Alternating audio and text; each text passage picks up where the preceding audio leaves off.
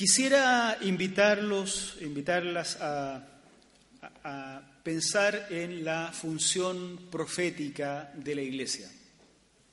Para quienes hemos estado más o menos metidos en la vida de la, de la Iglesia y también en la teología, tal vez, eh, la expresión no debe sonarnos extraña. Se habló muchísimo en los 80, bueno, ya antes, pero de los 80 yo lo recuerdo, de la función profética de la Iglesia. Y, y en algún momento eh, esta expresión de profética se empezó a desdibujar por la emergencia de movimientos así llamados proféticos, que nada tenían que ver con esta idea, sino que eran más bien movimientos carismáticos o eh, extáticos, experiencias de éxtasis, este, donde se hablaba de vaticinios futuros y, cosas por el estilo. Y entonces me parece a mí que quienes hablaban de la función profética de la Iglesia se replegaron un poquito para que no se confundieran los términos, tal vez, y la profecía quedó como en el terreno de estos movimientos carismáticos que desdibujaron la idea de la profecía bíblica. Pero eh, estos son temas que pertenecen a la fe cristiana de toda la vida, entonces uno nunca tiene que dejar que las expresiones se nos pierdan solo porque diferentes grupos cristianos las vamos usando de forma distinta. Yo quisiera que pensemos en la función profética de la Iglesia, eh, tal como puede surgir esta idea de nuestro estudio del profeta Amós. Hoy vamos a leer el capítulo 7 de Amós, y ya nos van quedando dos capítulos apenas, y, lo vamos a leer con, con la intención de identificar características del rol profético, si es que es cierto que la Iglesia hoy tiene un rol profético para cumplir. La característica de los profetas bíblicos y bien pudiera ser la característica de todo rol profético, tiene que ver con, el origen y la dirección del mensaje que tienen que comunicar. Si uno pudiera de manera muy simple distinguir estas dos grandes instituciones de la época bíblica, como era el movimiento profético y el movimiento sacerdotal, habría que decir que mientras que el sacerdote pretendía mediar entre el pueblo y Dios, presentando al pueblo ante Dios, el profeta tendría la función contraria, traer la voz de Dios al pueblo. La cantidad de excesos en ambos grupos es incontable eh, en, la, en, la, literatura bíblica, la manera en que se acusa al, movimiento sacerdotal y algunos sectores del movimiento profético es, eh, es alarmante. Y efectivamente, en, en el caso del movimiento sacerdotal esto se dio de forma mucho más institucionalizada. El movimiento sacerdotal recogía la queja del pueblo, recogía la súplica del pueblo eh, y ellos los llevaban, llevaban estas quejas ante Dios. Pero lo que pasaba con eso era que nunca el pueblo tuvo relación con Dios, sino que tuvo simplemente una relación con el sacerdote y el sacerdote la tenía con Dios. Y entonces Dios quedó siempre eh, al cuidado, dominado, domesticado por el sacerdocio, o eso pretendió el sacerdocio. La iglesia, al igual que el profeta, es portadora de una palabra que proviene de Dios y que debe ser comunicada. Y es por eso y en este punto en el que con justa razón nosotros hablamos de la función profética de la Iglesia. Portadora de un mensaje que proviene de Dios y que debe dirigirse a las naciones hasta lo último de la tierra. Por supuesto que en la Iglesia todos participamos de forma muy diversa, ocupando diferentes roles dentro de la comunicación del mensaje de Dios. Entonces todos formamos parte de esta única comunicación. Suelo pensar que estas sesiones administrativas que tenemos nosotros tienen, por ejemplo, un rol importante dentro, o debieran tenerlo, ¿no? Un rol importante dentro de la tarea de la comunicación de la Iglesia. Cuando la administración está mal hecha, pudiera darse que la Iglesia no logre cumplir adecuadamente su misión. Por eso la administración es muy importante y sobre todo es importante que se entienda con esta única finalidad, que la Iglesia cumpla su rol ante la sociedad. Pero este rol profético tiene ciertas características, yo propondré ante ustedes tres, que corresponden a tres segmentaciones, tres segmentos del capítulo 7, eh, características contra las cuales debiéramos cuadrar nuestro propio comportamiento como iglesia. ¿Bien? En primer lugar, el, rol profético está caracterizado por la búsqueda del bien, no el mal, el bien del pueblo.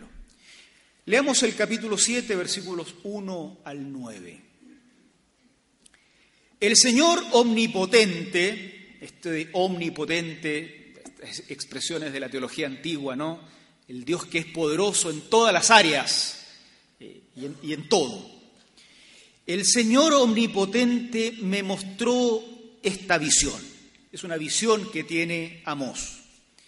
Empezaba a crecer la hierba después de la siega que corresponde al rey. El rey ya estaba abastecido.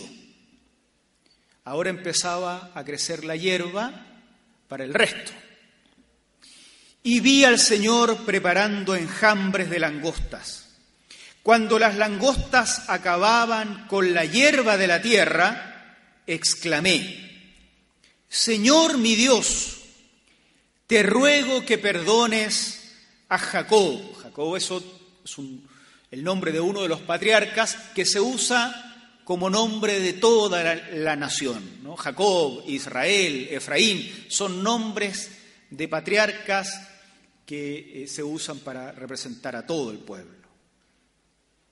Te ruego que perdones a Jacob. ¿Cómo va a sobrevivir si es tan pequeño? Entonces el Señor se compadeció y dijo, esto no va a suceder.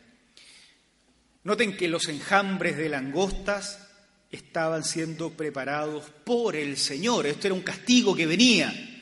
Este es el mismo profeta que dos capítulos antes hablaba de la destrucción del pueblo, del castigo que recibirían, pero ahora cuando ve que el castigo se está preparando,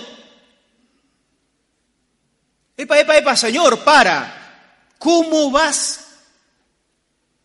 ¿Cómo va a sobrevivir después de esta catástrofe el pueblo? Si son tan pequeños, se conmueve. Verso 4. El Señor omnipotente me mostró entonces otra visión. Vi al Señor llamar a juicio con un fuego que devoraba el gran abismo y consumía los campos. De nuevo, juicio del Señor.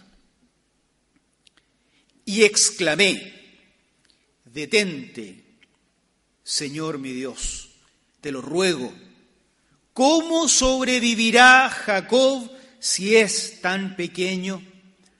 Entonces el Señor se compadeció y dijo, esto tampoco va a suceder. Verso 7, el Señor me mostró otra visión, una tercera. Estaba él de pie junto a un muro construido a plomo y tenía una cuerda de plomada en la mano, ese instrumento con el que se mide o se, verifica que esté eh, en la posición vertical correcta la construcción. Y el Señor me preguntó, ¿qué ves, Amós? Una cuerda deplomada, respondí. Entonces el Señor dijo, mira, voy a tirar la plomada en medio de mi pueblo Israel. No volveré a perdonarlo. Los altares paganos de Isaac serán destruidos y arruinados los santuarios de Israel. Me levantaré con espada contra el palacio de Jeroboam. Y no hay intervención del profeta. Ya no se da lugar a que el profeta vuelva a suplicar. Y ahí acaba la tercera visión. La imagen es al mismo tiempo terrible y enternecedora. Uno imagina a Amós con la capacidad vocal de pararse en una plaza y gritar la destrucción, con la rudeza para enfrentar a sus adversarios y decirles en la cara que van a ir a la destrucción eterna.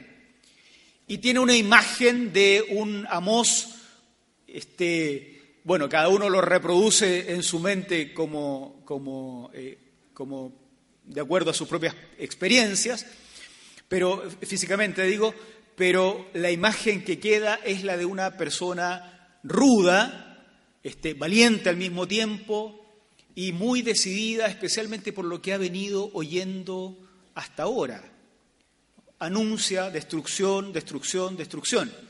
Pero entonces, este rudo profeta de Israel, cuando ve que en visión la destrucción viene, lo que le brota del corazón no es el aplauso.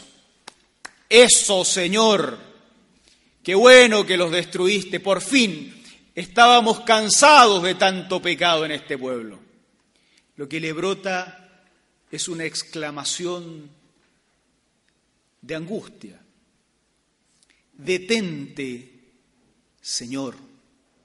Detente, Señor.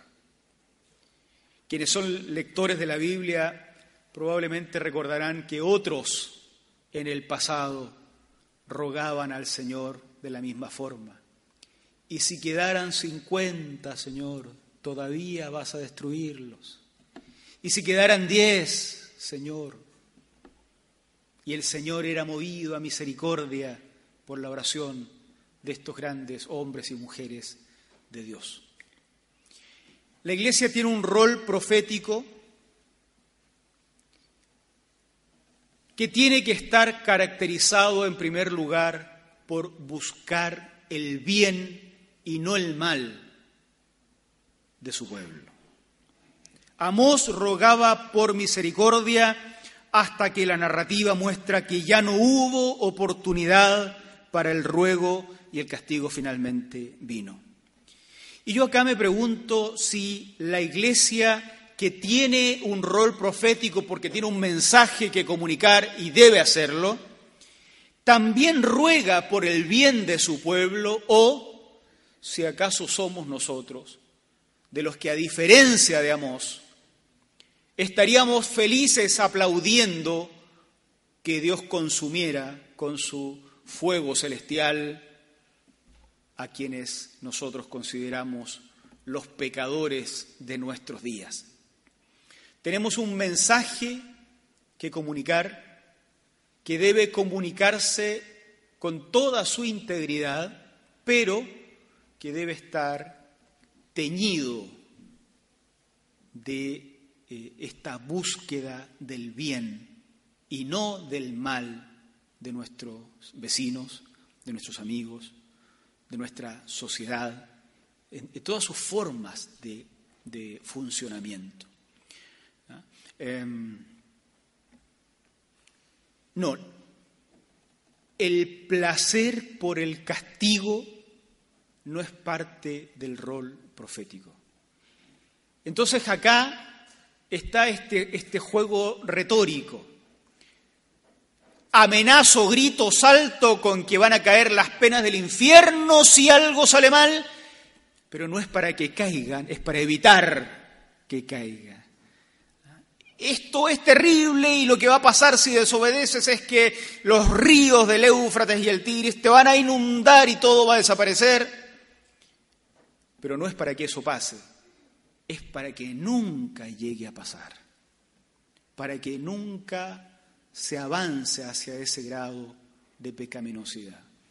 Bueno, el rol profético que, que, que se nos demanda cumplir a nosotros como iglesia, en primer lugar, debe estar caracterizado por esta búsqueda del bien de nuestras ciudades, de nuestros países, de nuestros pueblos. En segundo lugar, el rol profético no siempre cuenta con el beneplácito de la estructura religiosa.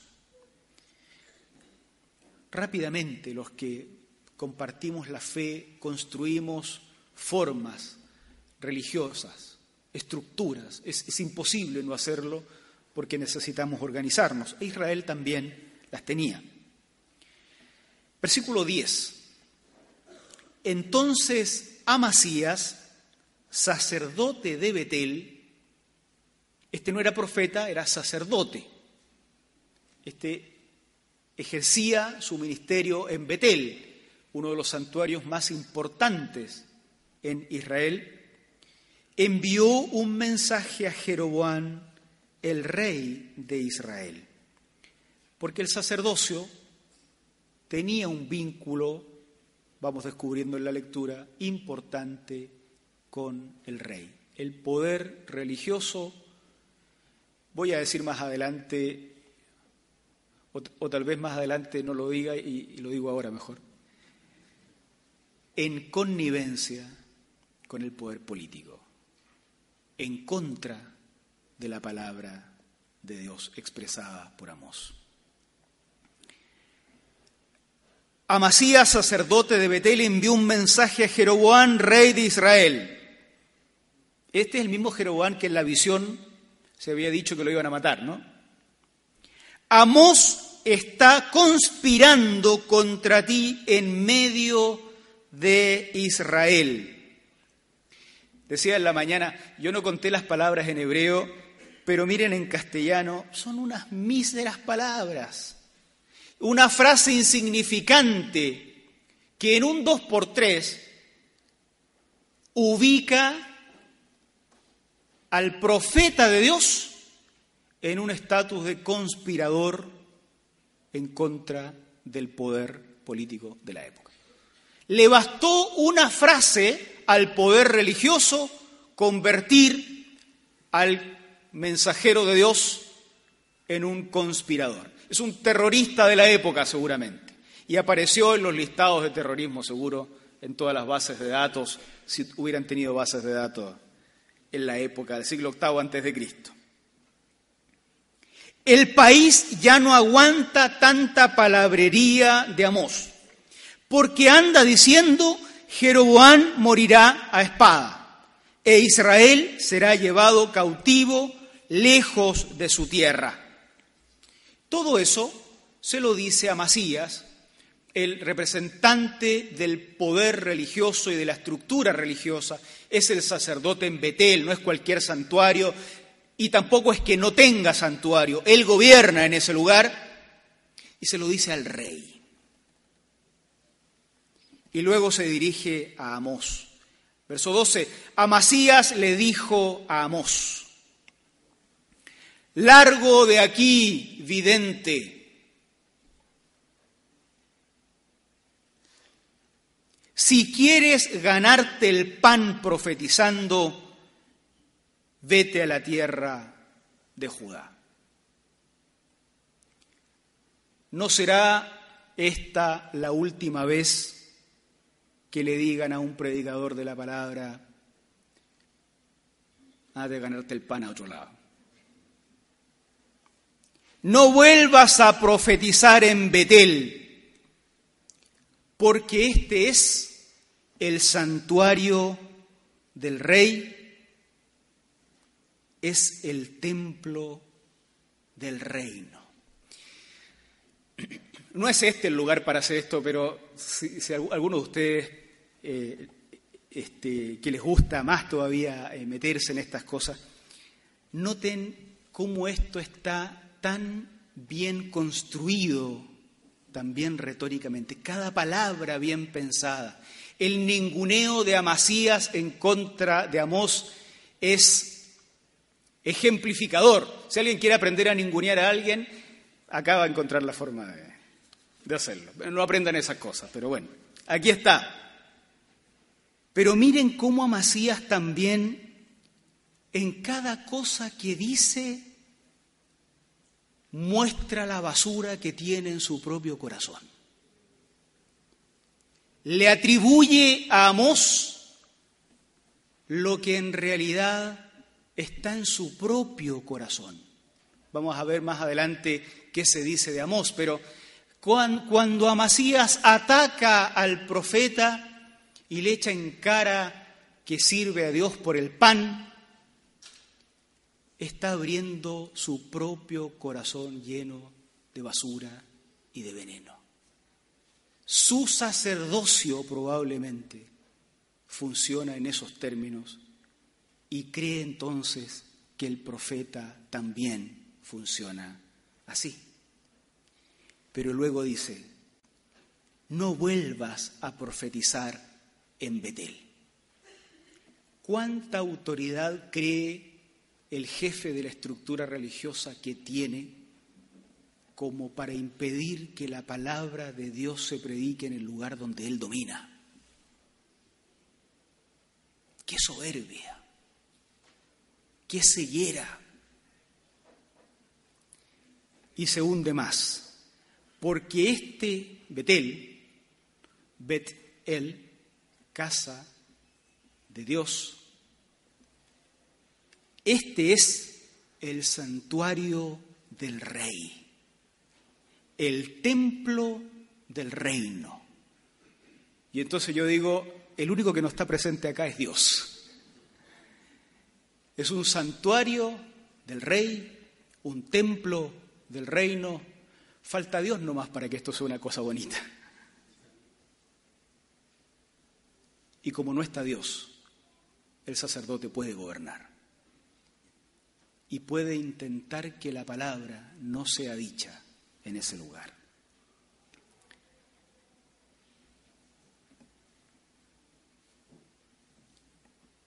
El rol profético que la iglesia debe cumplir muchas veces se debe cumplir a contrapelo de lo que es la religiosidad en, medio de la cual a veces nosotros mismos participamos. No faltarán nunca los amasías.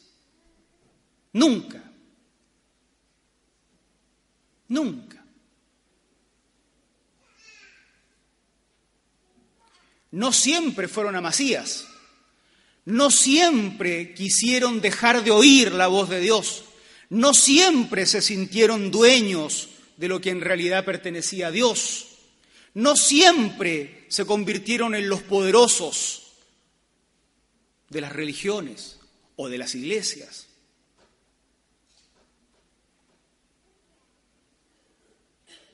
Pero algo pasa en la vida de las personas, algo hace que vayamos perdiendo el temor de Dios, algo hace que vayamos cambiando a Dios por una estructura que podemos manejar, nos hacemos especialistas en la estructura y entonces podemos decir que acá no está permitido que entre ni siquiera Dios. Y quien está escuchando la palabra, porque la estudia en su casa, porque la lee en, su, en su iglesia, porque el Señor lo levanta, lo inquieta, lo estremece, comienza a vivir su rol profético a contrapelo de la estructura que supuestamente se creó para servir en la comunicación del mensaje. No, el rol profético que la Iglesia debe cumplir en nuestros días no siempre cuadra con la estructura que armamos para que el rol profético se cumpla. Y entonces lo que tiene que cambiar no es el rol profético, obvio, sino las estructuras que hemos ido creando. Por eso uno tiene que estar en permanente revisión de los ritos que adoptamos. El, rito expresa muchísimo y hay que cargarlo de sentido siempre, pero hay que estar revisándolo. No sea que todo esto se convierta en un fin en sí mismo vacío, carente de contenido y de sentido. Y entonces ya no comunicamos más la palabra, comunicamos una forma de religiosidad donde Amasías se sentiría feliz y gobernaría tranquilo y el profeta, los profetas serían, serían expulsados. En tercer lugar, el rol profético no recibe su autoridad del voto humano. Entonces ahora contesta Amós, versículo 14 en adelante. Porque hasta el más ninguneado tiene voz, ¿cierto? Amós lo habían mandado a ganarse el pan a otro lado. Amós le responde a Amasías, no con un garabato, fíjense ustedes. ¿eh? Yo no soy profeta, dice Amós, ni hijo de profeta, sino que cuido ovejas y cultivo higueras. Recuerden que esto es el siglo VIII antes de Cristo. No hay una separación entre Estado eh, e, bueno, la Iglesia no existe, pero entre Estado y religión. Los sacerdotes son los ministros de Estado. Los únicos que saben leer es, la clase, es la aristocracia de la época. Por lo tanto, son los que manejan los libros, los que manejan la tesorería, los que, los que tienen el poder, producto del conocimiento que tienen, de dirigir eh, al, al país. Y lo hacen en comunión o en concordancia o en connivencia en el mejor de los casos, en el peor de los casos, con el rey. Pero también participaban del culto oficial. Y entonces habían encargados estatales de organizar el culto en los grandes centros de peregrinaje del Estado. Esos lugares un poco adoraban a Dios, otro poco adoraban al rey, y el sacerdocio participaba de estas cuestiones. Pero también se habían creado escuelas de profetas, que no eran escuelas para enseñar la profecía, sino para enseñar las funciones gubernamentales que los profetas debían cumplir como consejeros del rey. El rey dice, vamos a ir a la guerra en marzo o en julio. Esa respuesta la daban los profetas, que eran consejeros de guerra del rey. Y entonces formaban parte de una especie de colegio profético. Entonces el sacerdote podía mostrar todo su linaje. Yo soy sacerdote porque soy hijo de, hijo de, hijo de, hijo de, hijo de. Y el profeta del Estado, el profeta de la corte, podía también mostrar su procedencia. No, yo fui nombrado por el rey Perico de los Palotes para estar acá. Y entonces tenían un cierto contrato que cumplir. Cuando Amasías hace callar a Amos, Amos le dice, yo no soy profeta, ni soy hijo de profeta, yo no tengo estandarte alguno para mostrar ni tengo piocha alguna para mostrar, no tengo linaje sagrado, ni trabajo para el rey. Yo era un tipo que antes de ayer estaba detrás de la, del ganado y que recogía los higos. El tema es que mientras estaba haciendo eso, me llamó el Señor y me dijo que comunicara esta palabra. Como que falta otra parte del argumento para que Amós dijera, dime tú, Amasías, ¿a quién le hago caso? ¿A ti o al Señor que me llamó para anunciar este mensaje? Porque si quieres me callo, pero ¿cómo le explico a Dios que fue el que me llamó para anunciar este mensaje. Porque no fue el rey, porque tampoco soy de un linaje, porque no nací para esto.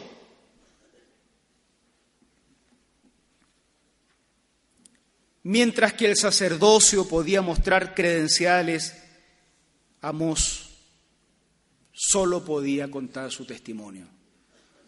Dios lo había llamado para cumplir esa tarea. Las estructuras son ineludibles. Todo grupo que nace del carisma y de la espontaneidad de la búsqueda de Dios rápidamente tendrá que estructurarse para funcionar. Si no, los abusos pueden ser terribles. Por eso hay que nombrar equipos fiscalizadores, tesorerías, eh, asambleas como lo que estamos haciendo nosotros en la, o lo que hacemos nosotros y lo que vamos a tener en nuestra revista semestral. Porque si no, los abusos no paran. Todos los grupos tienen que estructurarse. Y todos formamos parte de las estructuras y utilizamos esas estructuras. Pero esas estructuras deben vigilarse permanentemente porque pudiera darse el caso de que nos vayamos convirtiendo los que debíamos ser Amós en Amasías.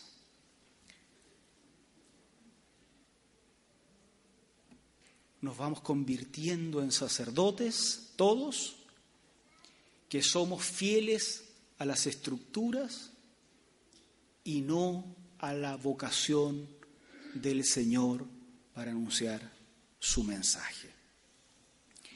Toda estructura debe estar al servicio del cuerpo vivo de Jesucristo y nunca debe estorbar el funcionamiento del cuerpo vivo de Jesucristo.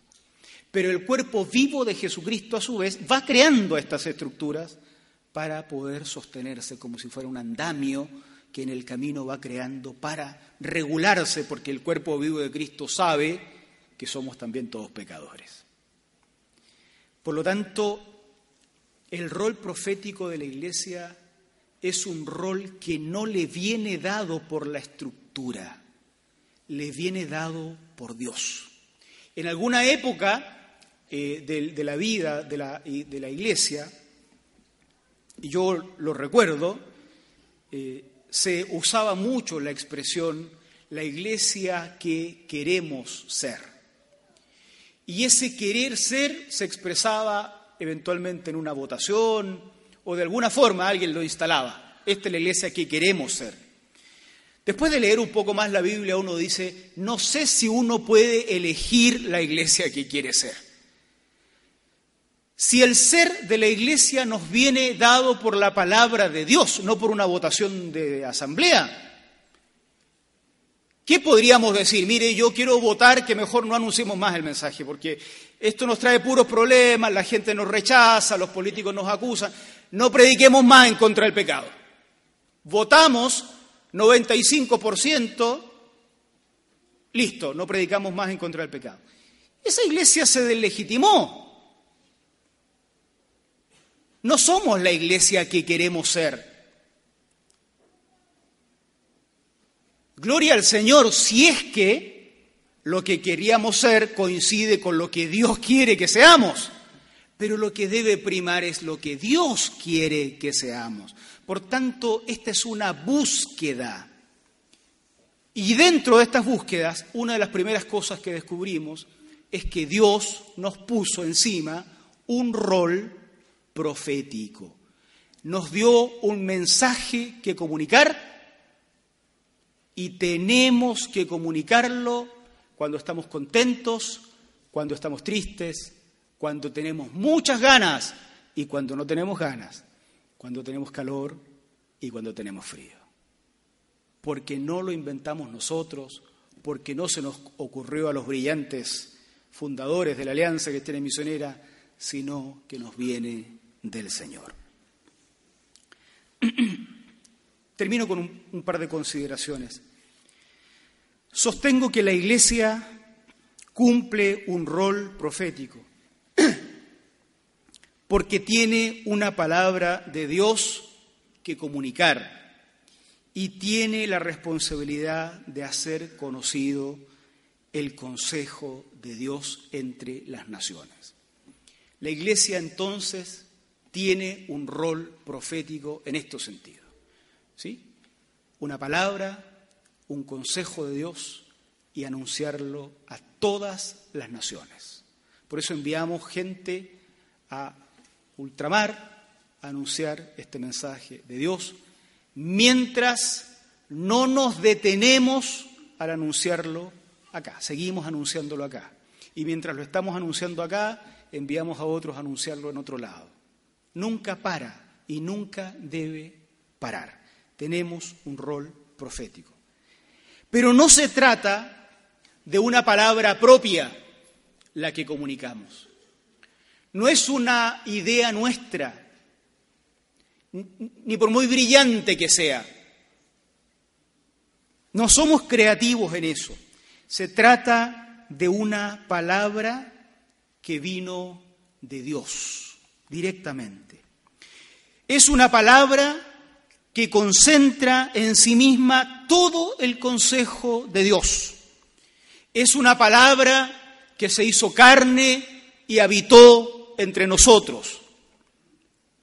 Jesucristo. Esa palabra encarnada es el anuncio de la Iglesia en el cumplimiento de este rol profético aquí y hasta el fin del mundo. La tarea de comunicar la palabra de Dios, que es Jesucristo, nos es impuesta no por las estructuras que Amasías podría controlar en un Betel también controlable, sino como Amós, que algunos nos sacaría de verdad detrás de los animales, de, detrás de los animales y a otros en sus universidades, en sus colegios, en su hogar, en el barrio, en la calle, en la construcción, y ahí les llamó para anunciar el mensaje que proviene directamente de Dios y que se llama Jesucristo. Pero decir Jesucristo no es convertir la demanda de los profetas antiguos en espiritualidades intangibles. Cuando decimos Jesucristo, no decimos almas incorpóreas que no se visten, que no comen, que no trabajan. Cuando decimos Jesucristo, decimos justicia, misericordia, dignidad, Jesucristo es la concentración de toda esperanza de justicia, de toda esperanza de misericordia. Jesucristo concentra en sí mismo toda la esperanza de la dignidad humana. Por eso el anuncio de Jesucristo es el anuncio de todo el consejo de Dios y no es el anuncio de salvaciones de almas invisibles, como ciertos sectores del mundo evangélico entendieron, deformando la palabra de Dios. Por eso Jesucristo pudo decir, de mí hablaron los profetas. No porque hubiera profecías mesiánicas en Amós, en Miqueas, en el primer Isaías, sino porque cada vez que Amós habla de justicia, habla de Jesucristo. Cada vez que Amós habla de dignidad, de respeto, habla de Jesucristo. Y por eso cuando la iglesia anuncia a Jesucristo, no tiene problema en anunciar a Amós, Miqueas, Isaías y todos los profetas. No es o evangelio o acción social. El Evangelio es en sí mismo el impacto de todas las áreas de la sociedad, porque el Evangelio tiene como núcleo a Jesucristo, el Señor de los señores y el Rey de los reyes. Se nos impone una carga profética que ni todos los amasías del mundo han podido acallar nunca.